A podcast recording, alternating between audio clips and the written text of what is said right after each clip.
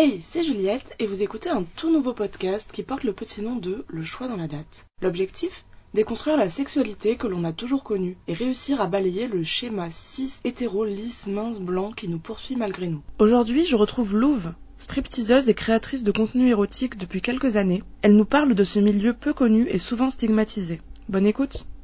Bonjour Louve et bienvenue dans Le choix dans la date. Merci. Est-ce que tu peux te présenter? Alors moi je m'appelle Louve, je vais avoir 25 ans et je suis stripteaseuse et créatrice de contenu euh, pour adultes sur internet. Et du coup, un strip club, c'est quoi concrètement? Alors un strip club, c'est pas euh, ce que pensent les gens, euh, tout ce qu'on voit à la télé par rapport aux États-Unis et tout, ça n'a absolument rien à voir en France en tout cas, parce que j'ai jamais encore travaillé à l'étranger, je compte pas le faire. En France, on appelle ça plus communément bar à champagne. Dans l'imaginaire collectif, les bars à champagne, à l'époque, c'était les bars, à- les bars à putes, hein, concrètement. Mais euh, c'est pas du tout ça, en fait. C'est euh, en fait, en gros, le fonctionnement d'un strip club, c'est que nous, en tant que danseuses, on est, euh, j'aime bien le dire tout le temps, on est payé à boire et on est payé à entraîner le client à consommer le plus possible. Et nous, du coup, on est rémunéré en fonction des, ventes qu'on fait. Voilà. Donc il y a la, de ça et il y a aussi tout ce qui est ce que ma partie préférée, les danses, etc., les shows. Du coup, il y a plusieurs types de bar à champagne, de strip club. Alors, y a, en France, il y a que quelques strip clubs à proprement parler, où là, euh, les filles, elles vont uniquement faire de la danse et vendre des prestations euh, de danse. C'est-à-dire que nous, en bar à champagne, on va euh, discuter avec le client, l'amener à consommer, presque faire ami-ami avec le client pour qu'il consomme plus. Tandis que les strip clubs, c'est vraiment très strict et vraiment très cadré, dans le sens où les filles, elles vont vraiment faire que danser toute la soirée. Elles vont vendre des danses euh, selon la durée, le nombre de chansons, un strip euh, partiel, un strip intégral, etc.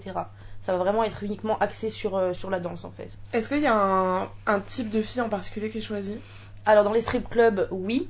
Dans les strip clubs à proprement parler, bah, c'est vraiment le, le type euh, des filles minces. Il n'y a pas de, de filles rondes.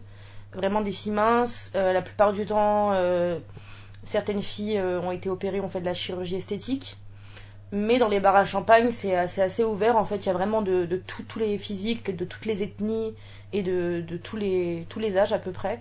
Ça peut être très bien une, femme de 50 ans, ça peut être une, fille ronde, une fille noire, une fille avec des lunettes, une fille avec des piercings, c'est vraiment très varié et, c'est assez cool justement de travailler avec plusieurs, plusieurs typographies de, de femmes.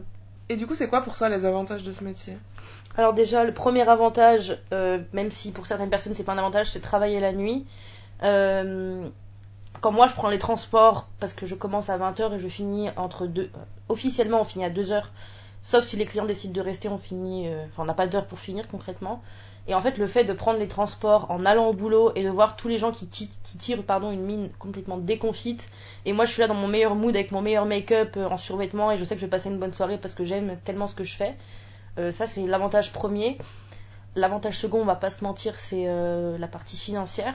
On peut très bien faire des soirées à zéro. Quand il y a personne, on n'est pas payé en fond. Enfin, on est payé, on a un salaire fixe, mais on n'est pas payé au niveau de nos commissions.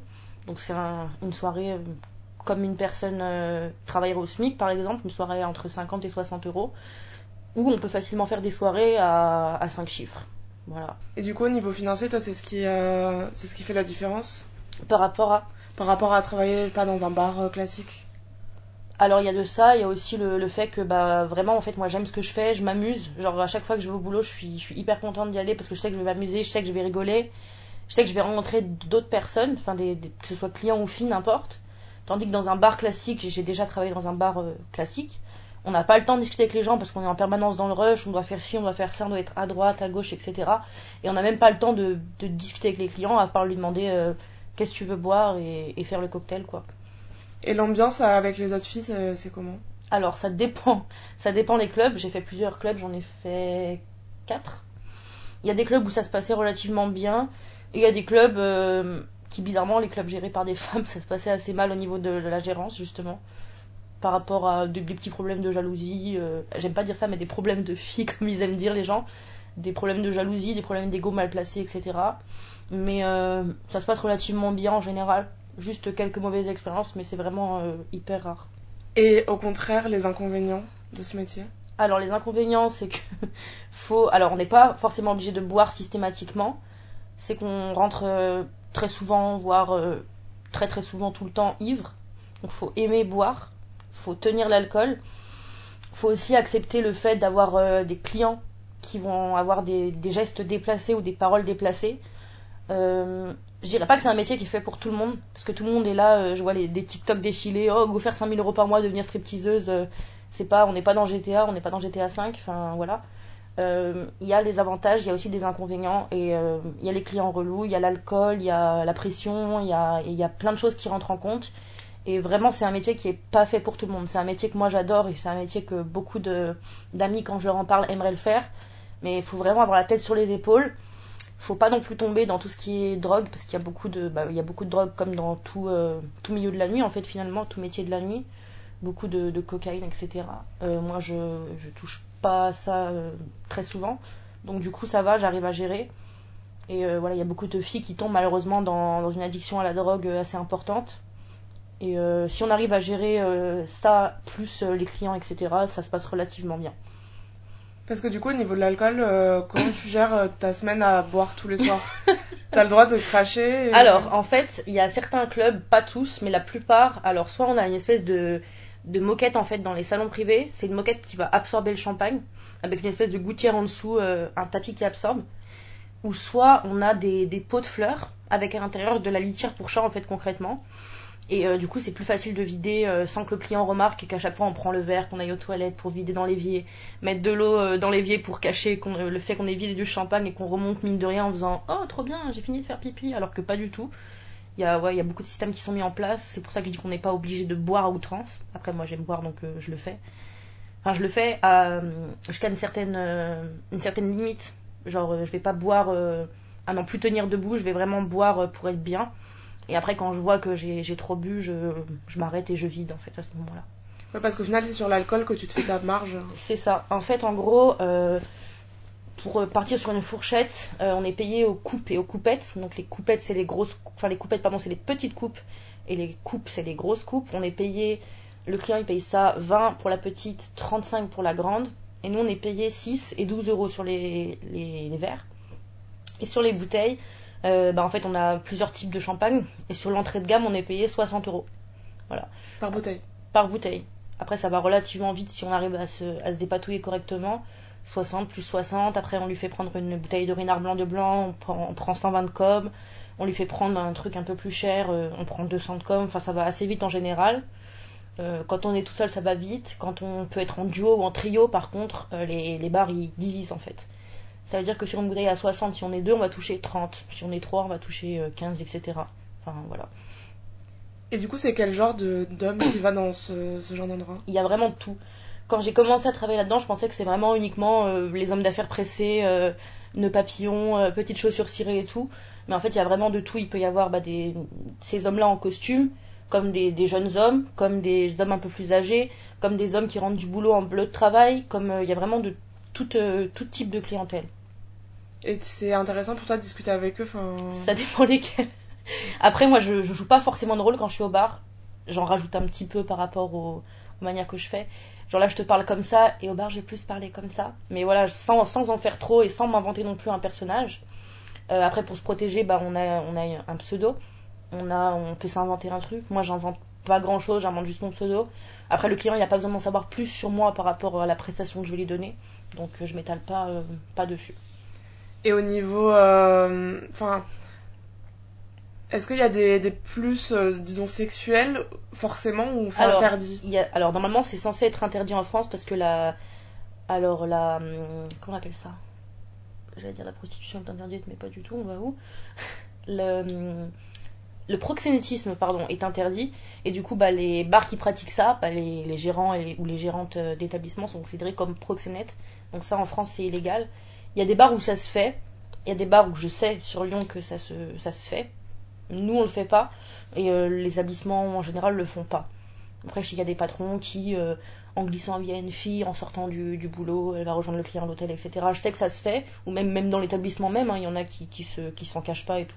c'est marqué il y a un bar dont j'avais le nom qui est pas très loin du mien, où euh, c'est concrètement marqué bar escorte. Voilà. Donc ça se fait, c'est totalement illégal en France parce que proxénétisme, mais il y a des bars où oui, ça se fait. Et justement, cette, euh, ce côté un peu euh, sexualisant tu vois, des danseuses, du strip, de la danse, etc. C'est pas trop pesant des fois Ou alors c'est vraiment tourné autour de la conversation et de la rencontre? Euh, Alors déjà en tant que féministe, féministe pardon, et lesbienne, c'est un peu compliqué à gérer des fois. Je prends énormément sur moi par rapport à certains propos que j'entends. Après, j'arrive à les remettre en place de manière assez, assez classe et posée. J'arrive à faire ça euh, étonnamment, alors que dans la vie de tous les jours, c'est pas du tout ça.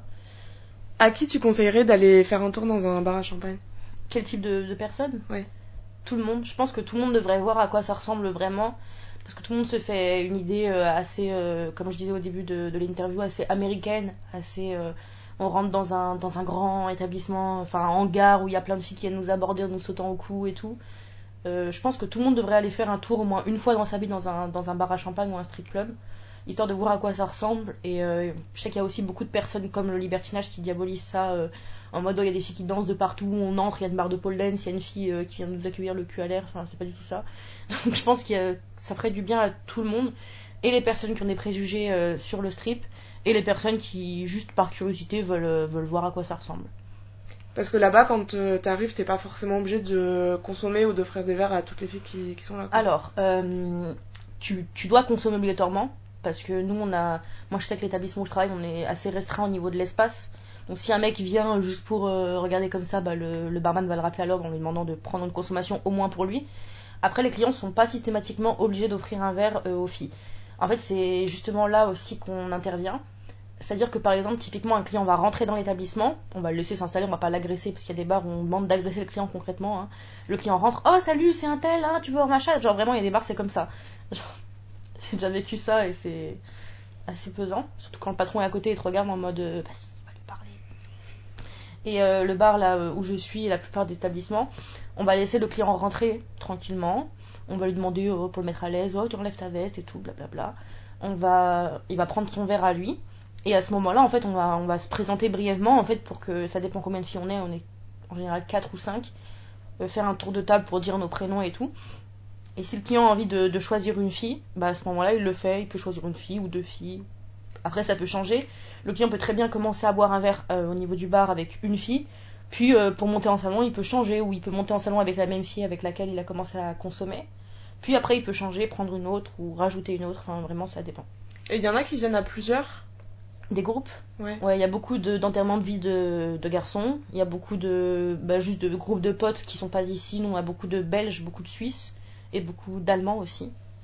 Euh, il y a beaucoup de groupes. Alors, les groupes, moi, j'aime pas trop travailler avec les groupes parce qu'il y a toujours dans le groupe il y a toujours un relou hein, ça c'est systématique.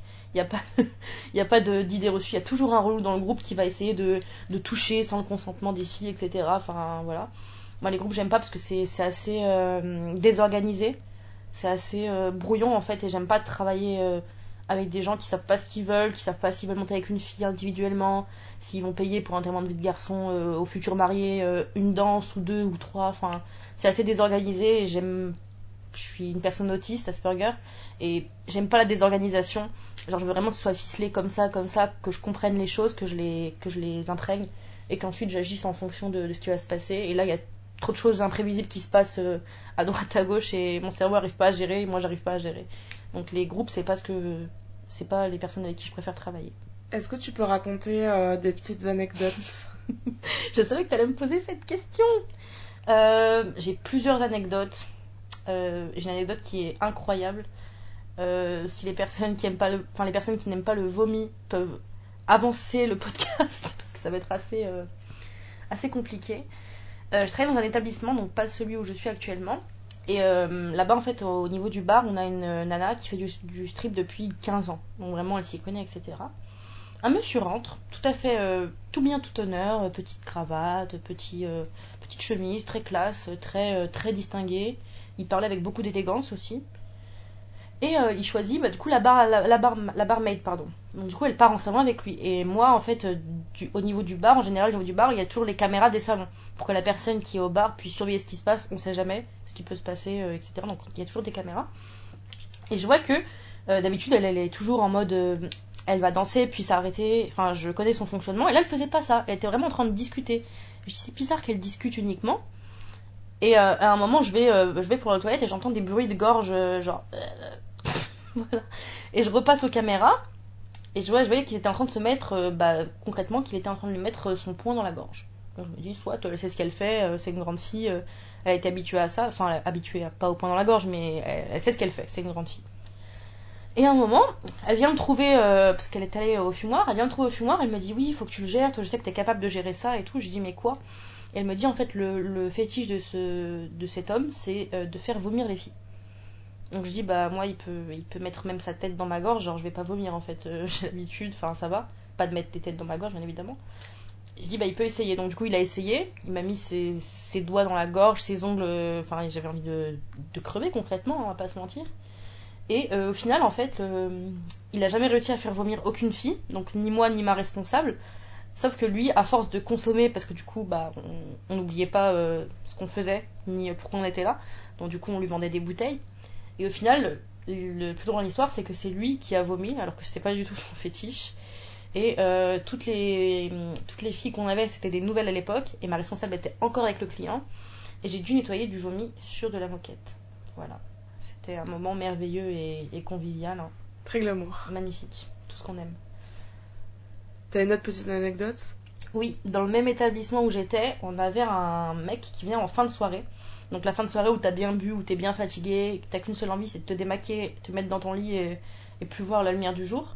Il venait toujours en fin de soirée et quand je le voyais, parce qu'on avait une caméra, euh, quand la personne sonnait en fait, on avait un interphone visio qui se déclenchait, on voyait la personne et à chaque fois que je le voyais, j'avais envie de, de, canner concrètement. C'était un mec qui venait.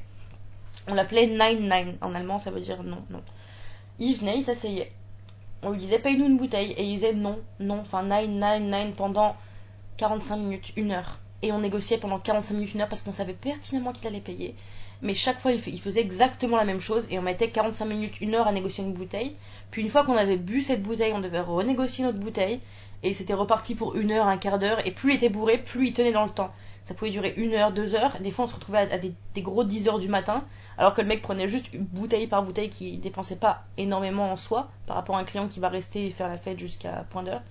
Et 45 minutes, une heure, il était là, 9, 9, hop là, il prenait une bouteille, on buvait la bouteille, il fallait redemander. C'était vraiment. euh, je crois que c'était le pire client qu'on ait jamais eu. Voilà. Parce que du coup, il y a combien de clients à la fois dans le bar? Alors, ça, déjà, ça dépend de la surface de l'établissement. Donc, celui où je bossais avant, il y avait largement la place d'accueillir plusieurs personnes. Il y avait trois salons privés, un grand salon commun où il y avait la barre de pôle et la zone du bar qui était assez grande. Là, on pouvait accueillir. euh, ça, dépend ça dépend du nombre de filles aussi parce qu'il faut pas euh, laisser le client tout seul, ce qui est, logique. Ils viennent pas pour être tout seul dans une pièce. Euh, une dizaine de clients, c'était gérable. Là, l'établissement où je suis, on est plus de filles, mais on a moins d'espace. Une vingtaine de clients, c'est gérable. Même si on est moins, on a plus. Enfin, le patron est là depuis 15 ans, il connaît tout le monde, donc même si les clients attendent une fille, bah, ils vont discuter avec le barman, ils vont discuter avec le patron, etc. Et, euh, et là, ouais, il y a, y a plus possibilité de gérer. Donc ça, ça dépend. Qu'est-ce que tu dirais que ce métier t'a appris? Beaucoup de choses. Il m'a appris déjà à m'accepter, à accepter mon corps, à accepter, euh, accepter une personnalité que je, que je refoulais en moi, en fait. Il m'a accepté à. euh, il m'a appris la patience aussi. La patience, très important. Chose que je n'ai pas dans la vie de tous les jours. hein. Euh, il m'a appris à tenir l'alcool davantage aussi, parce qu'on boit du champagne. Et le champagne, euh, c'est l'un des alcools qui tape le plus et qui laisse plus de. Au niveau de la gueule de bois, plus de, séquelles, donc ça m'a appris ça aussi. Euh, ça m'a appris la pole dance aussi, parce que je suis un autodidacte. Personne ne m'a jamais donné de cours de pole dance. Avant de. hum, J'ai travaillé dans des clubs avant où j'habitais en Savoie. Là maintenant, je suis à Lyon. Avant d'arriver dans mon premier club à Lyon, j'avais jamais touché une barre de ma vie. Là, j'arrive à faire des figures euh, juste en mettant de vidéos sur YouTube. J'ai pas pris de cours de pole dance parce que les cours de pole dance c'est assez onéreux. Du coup, je fais tout en autodidacte, donc ça m'a appris ça aussi. Euh, L'art de l'effeuillage aussi. Pas l'effeuillage type cabaret, mais l'effeuillage euh, vraiment euh, associé au striptease. Et, euh, et voilà, c'est tout. C'est déjà pas mal. Est-ce que tu aurais des comptes Insta ou des ressources à conseiller sur, euh, sur le sujet du strip ou, ou autre? Alors, à part le compte dont j'ai oublié le nom, c'est des mèmes en fait entre stripeux, c'est des, des petites anecdotes ou des, des phrases clés que les clients aiment bien dire, puisqu'il y a beaucoup de phrases clés que les clients aiment dire, c'est assez drôle. Et autrement, en stripeuse française, j'en suis pas énormément. Je suis euh, Chloé, Cla- Chloé.clany et je suis euh, Mia Dolls qui euh, du coup fait plus de, plus de strip club, mais qui est de base stripeuse, mannequin, playmate, performeuse feu, performeuse échasse, serpent, etc. Et si vous voulez suivre mon compte, je peux vous le donner également. Donc mon compte c'est Colmilouve, c'est 2 L M E L O U V E. Voilà. Je suis en privé mais j'accepte pas mal de monde. Je suis en privé bah, pour garder quand même un morceau de, jardin privé. Pour pas que certaines personnes tombent dessus. Mais j'accepte en, en général toutes les demandes. Donc vous pouvez me suivre dessus. Voilà. Et du coup, qu'est-ce qu'on peut te souhaiter par la suite? Est-ce que tu vas essayer des shows avec du feu ou euh, des serpents? Déjà, euh, en premier temps, on peut me souhaiter la réouverture euh, des bars. Ce serait pas mal. Parce que là, j'avoue que faire des petits boulots à droite à gauche, c'est bien sympathique, mais ça me correspond pas. Et avec ça, j'avais vraiment enfin trouvé ma place. Donc déjà, on peut me souhaiter ça. Après, j'ai pas forcément envie de faire de, choses à l'étranger, parce que je sais que niveau managing, niveau paiement, c'est assez compliqué. Et euh, moi, ce que j'aimerais faire, peut-être, c'est euh, des performances en boîte de nuit en tant que gogo. De ça. Euh, faire du feu aussi, ça m'a toujours attiré. Donc, si un jour l'opportunité se présente à moi, parce qu'il y a peu de personnes qui le font en France, d'apprendre à cracher du feu, pourquoi pas. Et aussi faire des shows avec des, serpents, ça me plairait bien. Voilà. Cool, ben on espère te voir bientôt dans les bars. Moi aussi, j'espère qu'ils vont réouvrir bientôt pour venir te voir. Exact. Bah, vous pouvez me retrouver à l'American Bar à Lyon. Voilà, je place la petite pub du bar. Donc euh, venez me voir, voilà. Bon ben on viendra se voir rapidement alors. Bonne soirée, à bientôt. Merci d'avoir écouté cet épisode. Suis-nous sur les réseaux sociaux LCDLD du bas podcast pour être tenu au courant des nouveaux épisodes. Et si tu souhaites témoigner toi aussi, peu importe où tu habites et peu importe le sujet que tu souhaites aborder, envoie-moi un mail à lcdld.podcast.gmail.com. Belle journée et à très vite